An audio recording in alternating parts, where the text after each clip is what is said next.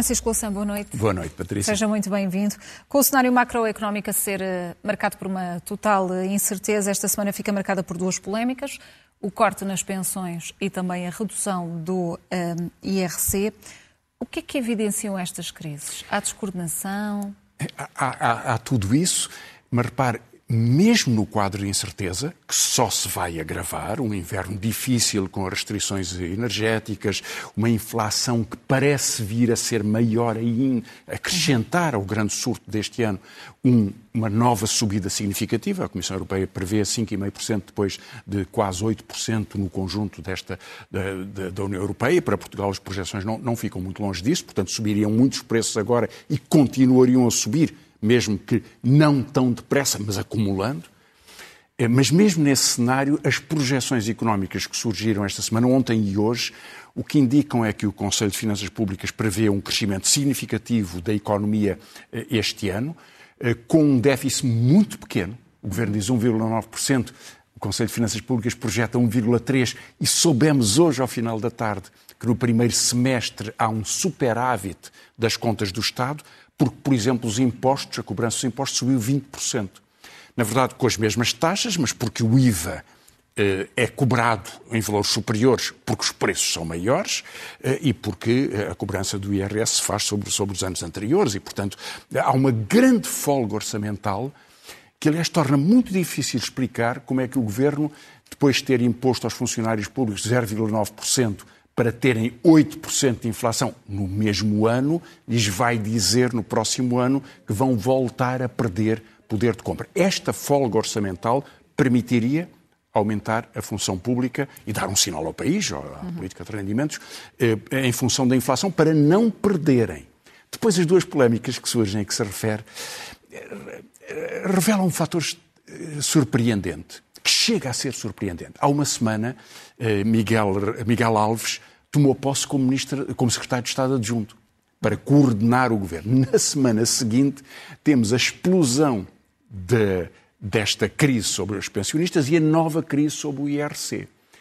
Um, retratando um pouco cada uma delas, o debate sobre o IRC foi colocado pelo Ministro da Economia, que sugeriu uh, e que depois foi concretizado pelo presidente da CIP, que teria participado com ele em reuniões, ou enfim, conhecido o projeto que ele estava a discutir, uma baixa de 21% para 19%. É, que, que representa cerca de 200 milhões. O IRC é um imposto que rende muito pouco em Portugal.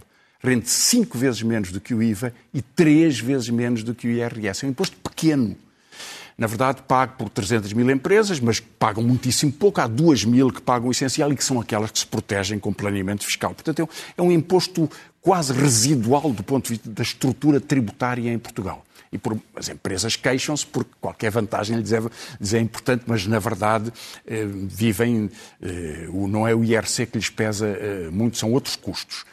Eh, mas o ministro pôs essa hipótese e foi desautorizado eh, pelo ministro das Finanças, portanto, terminou a polémica no governo, por um secretário de Estado do seu próprio governo, e talvez a forma mais assintosa foi de um secretário de Estado dos Assuntos Fiscais, do Ministério das Finanças, que veio troçar do ministro, comparando, dando-lhe um exemplo de futebol. Eu não sei se ele podia ser mais uh, banal nesta, nesta, na brincadeira com, com, com enfim, na zombaria com, com a posição do ministro. O ministro calou-se e o assunto ficou arrumado.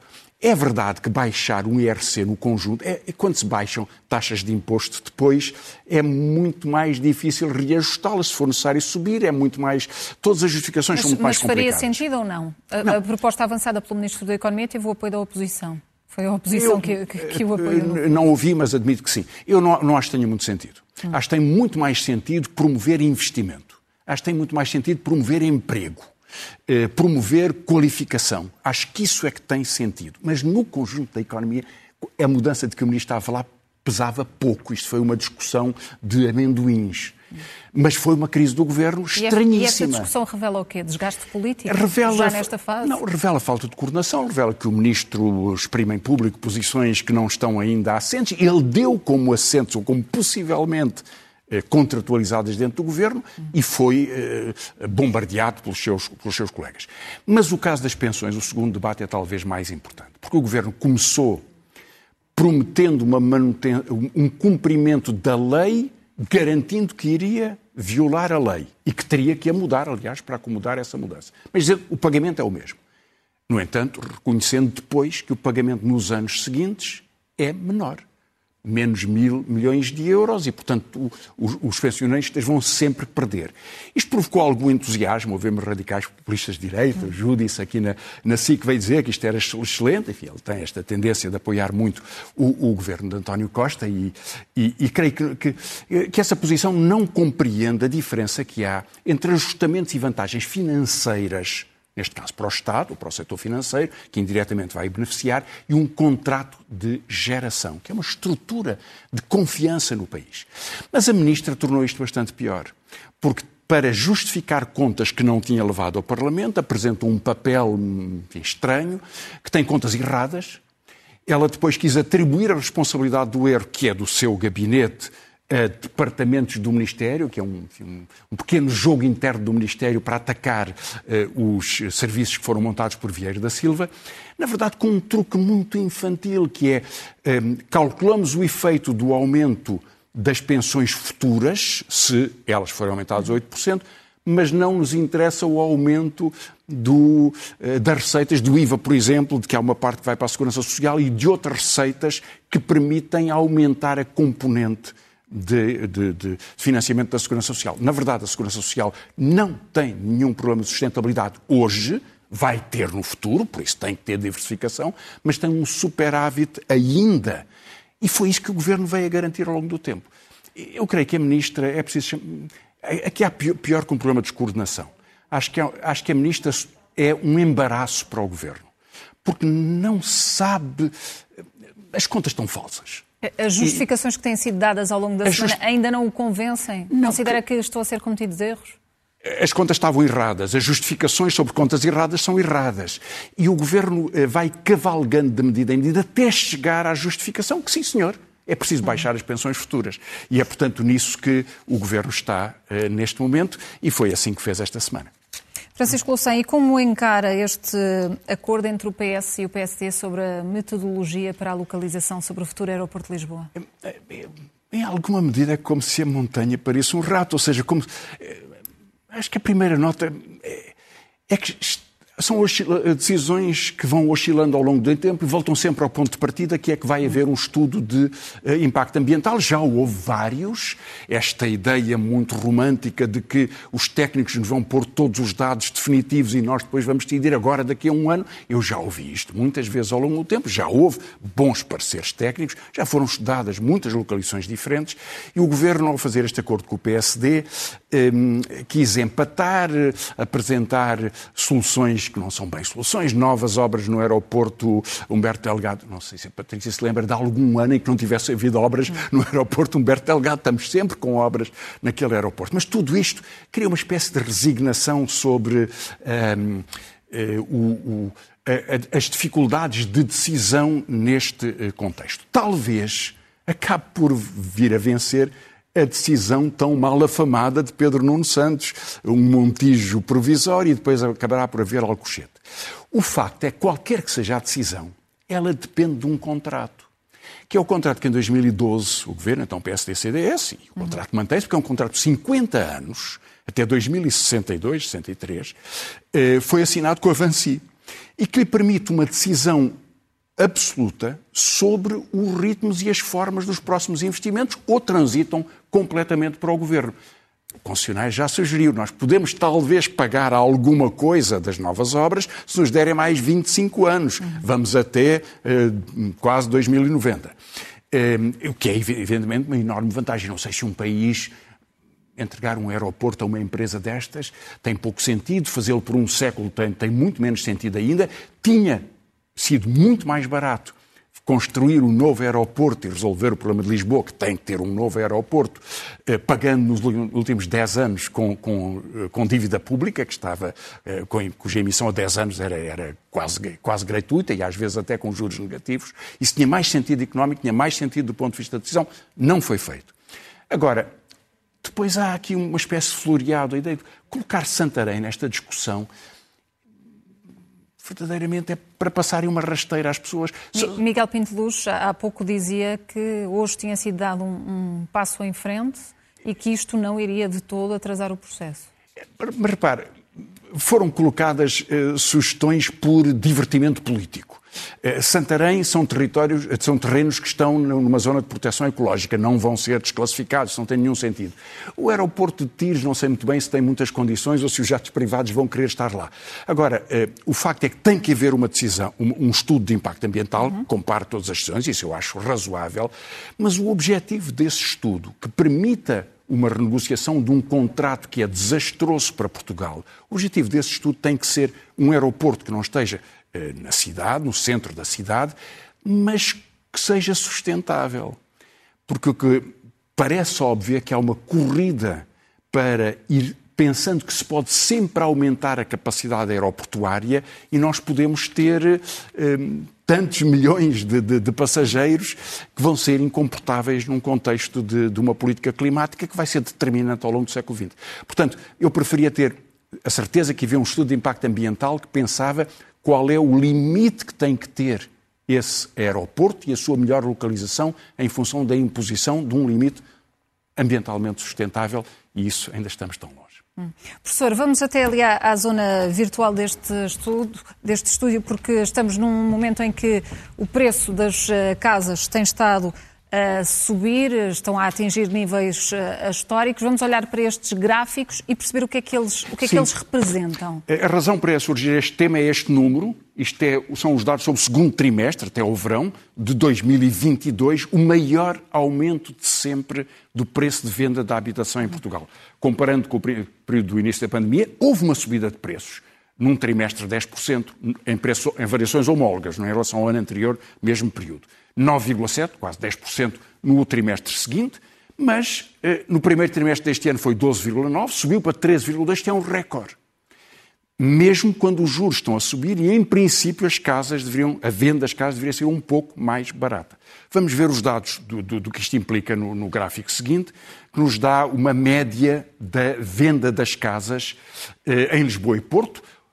Eu fiz aqui um exemplo Por com casas de 100 metros quadrados e os dados são só do primeiro trimestre, portanto as vendas uhum. foram mais caras depois. Em Lisboa, uma casa de 100 metros quadrados, em média, são 420 mil euros. No Porto, 300 mil euros. Portanto, isto significa que as cidades estão a ficar um lugar que só é acessível a famílias com bastante capacidade eh, económica. Se alugarem a casa, o, o, terceiro gráfico que vamos ver, vão ter também um problema porque os preços dispararam. Eh, soubemos agora, nestes dias, que é o que vamos ver no gráfico seguinte, que eh, há 20 mil estudantes que procuram quartos e o número de quartos reduziu substancialmente. Um, e, bom, quando pudermos ver o gráfico, depois vê-lo-emos, mas o, o, preço do aluguer das casas em Lisboa, nas áreas metropolitanas de Lisboa e Porto, também subiu substancialmente. Quais são as razões para isso? Bom, há quatro razões. Vistos gold, compra eh, por estrangeiros que têm outra capacidade financeira, eh, receio das famílias, portanto, querem uma aplicação segura, mesmo que o custo seja maior. Uhum. E, em quarto lugar, e o mais importante, é o alojamento local. E, portanto, estes quatro fatores conjugaram-se para que haja este disparar do preço de aluguer e de venda de casas e os alugueres uh, estão nestes níveis, na, na capital. Os, uh, bom, e, este, este, gráfico, é, perdão, isto é, isto é o aluguer das é casas, aluguer. exatamente. Cerca de 1.400 também, 1.400 euros por mês para uma casa de 100 metros quadrados, 1.020 no Porto. Portanto, comprar ou alugar torna-se impossível. Para estudantes, mais impossível ainda, porque não há oferta. Porquê é que isto é muito importante?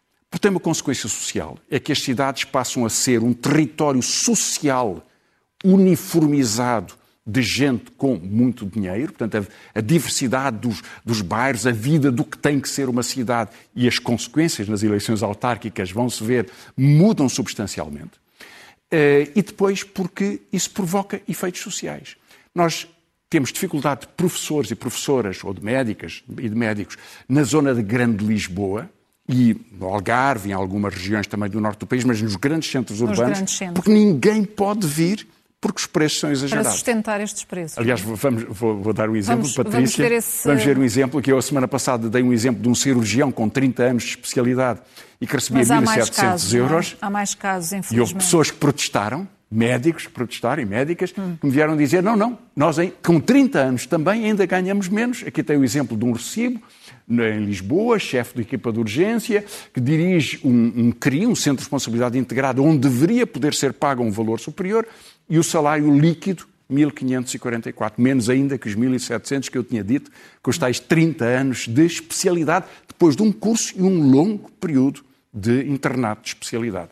Ou seja, quem não for de Lisboa pode vir, eh, um médico de família pode vir para Lisboa, onde há 900 mil pessoas que não têm médico de família. Não pode, porque não pode alugar casa, não a pode comprar. Não consegue sustentar Isto cria estes bloqueios eh, que, aliás, mostram bem que este é que tinha que ser o grande investimento. O projeto para o século XXI não é aeroporto, é habitação.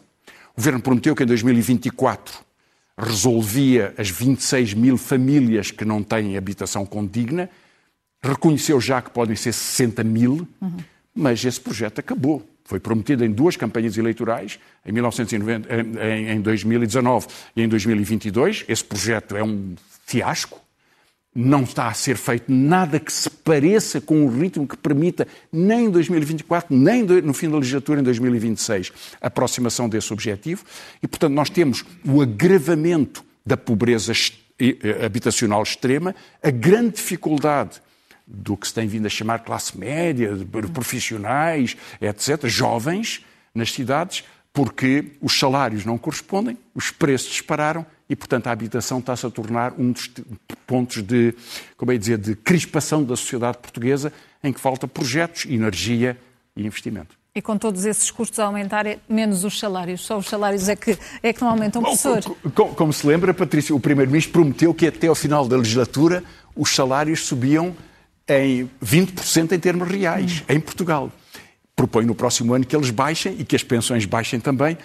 Uh, pronto, é, é, assim que o governo. É esse, é esse o, o, o cenário. É, é, mais ou menos o que se chama uh, subir para baixo, hum. que é o que está a acontecer com salários, pensões e, neste caso, com estes problemas. Professor, vamos eh, virar a agulha para as eleições em Itália. Estamos no, no último dia de campanha. As sondagens estão a dar a vitória à direita radical pode ser uma, uma grande mudança ou a principal mudança, viragem na Europa?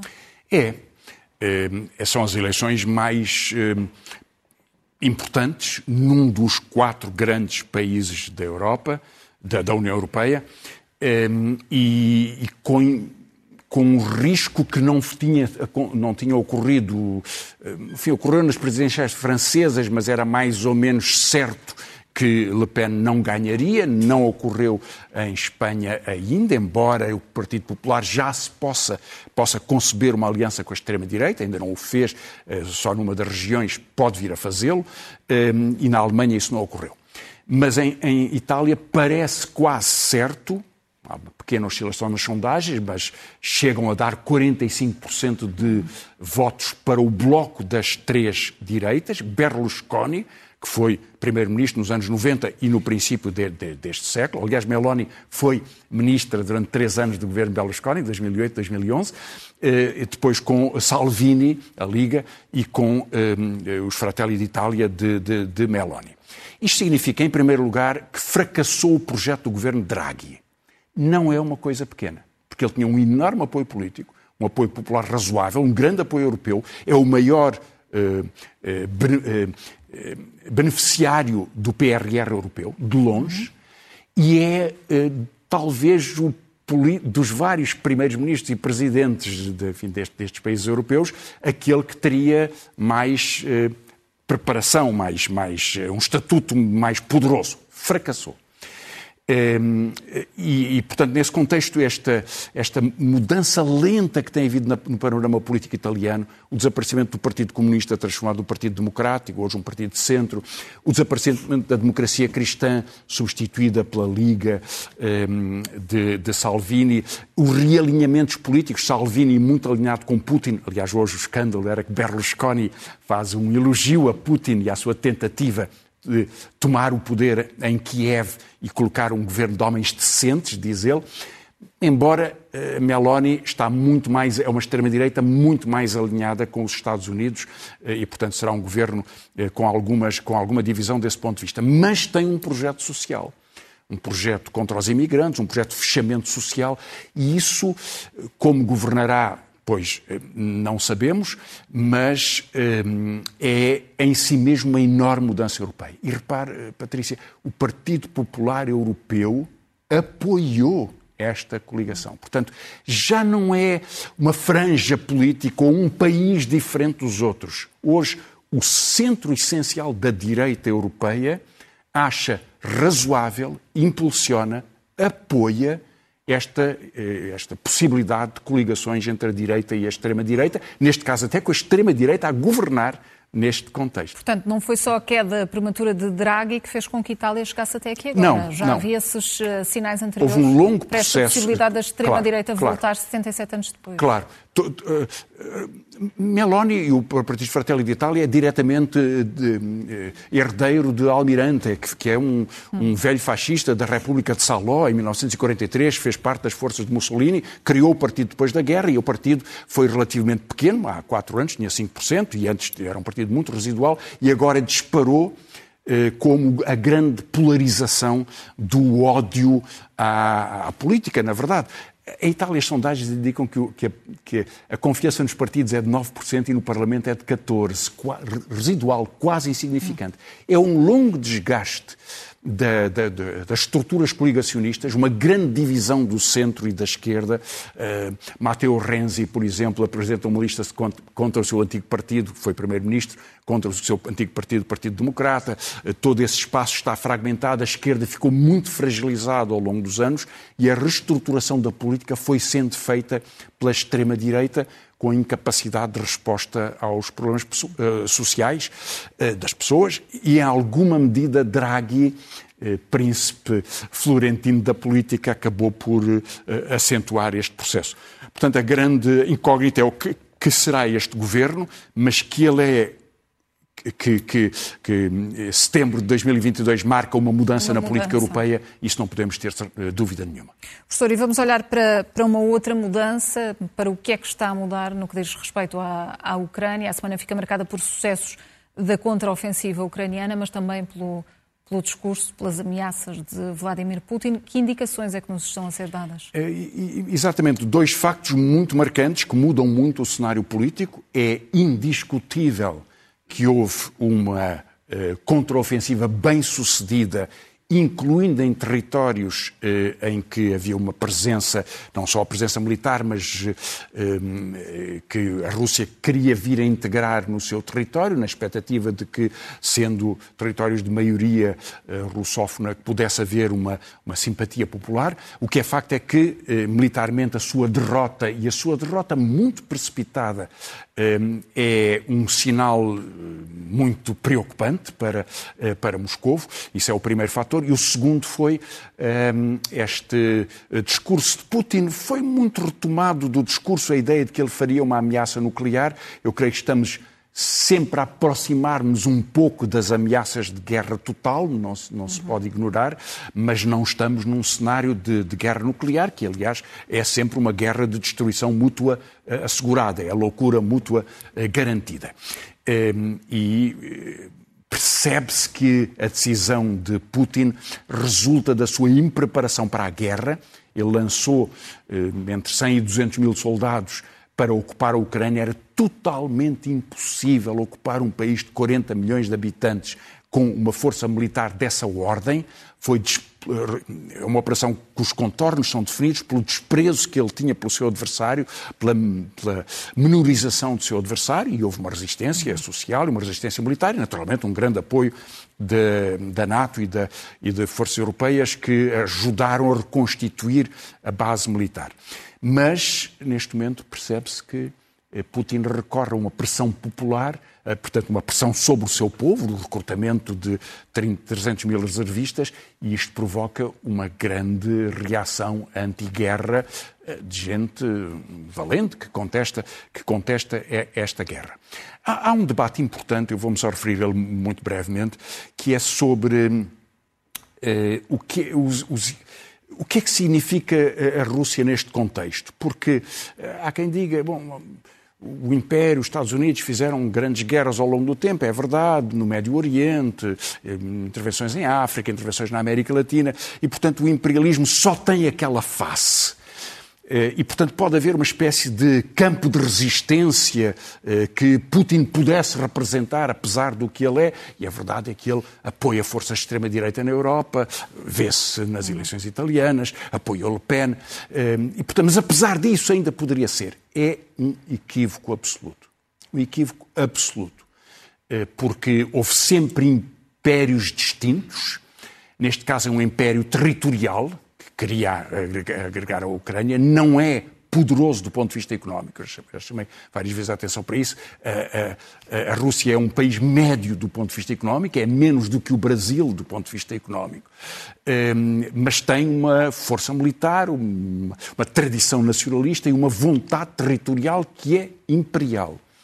Ehm, e por isso joga neste contexto uma espécie de sobrevivência do regime no, no prolongamento desta guerra que lhe está a sair muito cara hum. e que tem depois uma outra consequência, mas depois voltaremos a ela, que é o arrastar da Europa para este conflito e Segura, para Seguramente que vamos, que vamos, voltar a falar sobre este tema. Professoras, uh, sugestões de leitura desta semana? Ehm, dois tipos de sugestões diferentes, 200 anos da Constituição eh, Liberal em Portugal, e 200 anos também da independência do Brasil, e Roberta Stampf e Nuno Gonçalo Monteiro, na Casa das Letras, publicaram 1822 das Américas Portuguesas ao Brasil. Depois, eh, um conjunto de escolhas sobre literatura. A imprensa nacional começou a publicar as obras completas de Maria Ondina Braga, uma grande escritora. São três, eh, três autobiografias ficcionadas sobre viagens. E poesia. Manuel Alegre, na Dom Quixote, reeditou o livro do Português Errante, um livro que tem cerca de 20 anos e que ainda bem que volta ao nosso contacto. Ana Luísa Amaral, cuja, cuja, cujo desaparecimento eu referi aqui numa homenagem que lhe fiz, ehm, e Margarete Costa publicam na Avesso, uma nova editora, 25 poemas de língua inglesa para português e 25 poemas de língua portuguesa para inglês, os grandes poetas das duas línguas.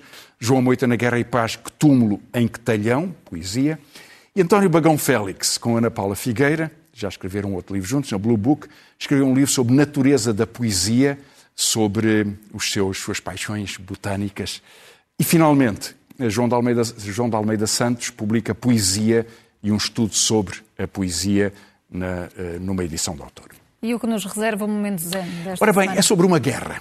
Mas não é a guerra da Ucrânia, é uma outra guerra e nós temos que nos dar conta, isto é de um discurso partidário de há menos de uma semana em Portugal, que nos diz que está a haver um recrutamento para uma guerra, vai haver mortos, cadáveres espojados pelo chão, gente a morrer em nome de um, de um homem. Vamos ver esses alertas. Francisco Louçã, boa noite, obrigada e até para a semana. Até para a semana. Meus caros, eu estou disposto e lanço-vos esse desafio aqui na batalha e que esse desafio perdure para muito tempo. Eu estou disposto por este homem e apenas por ele a ficar estendido no campo de batalha por um propósito de o ver governar Portugal. E macacos me mordam se ele não vai ser o nosso primeiro-ministro de Portugal um dia. Quantos de vós, quantos de vós estão dispostos a ficar no campo de batalha por este homem? Eu estou! Eu estou! Quem está? Isto é o Chega! O Chega é André Ventura! Não é um bando de cobardes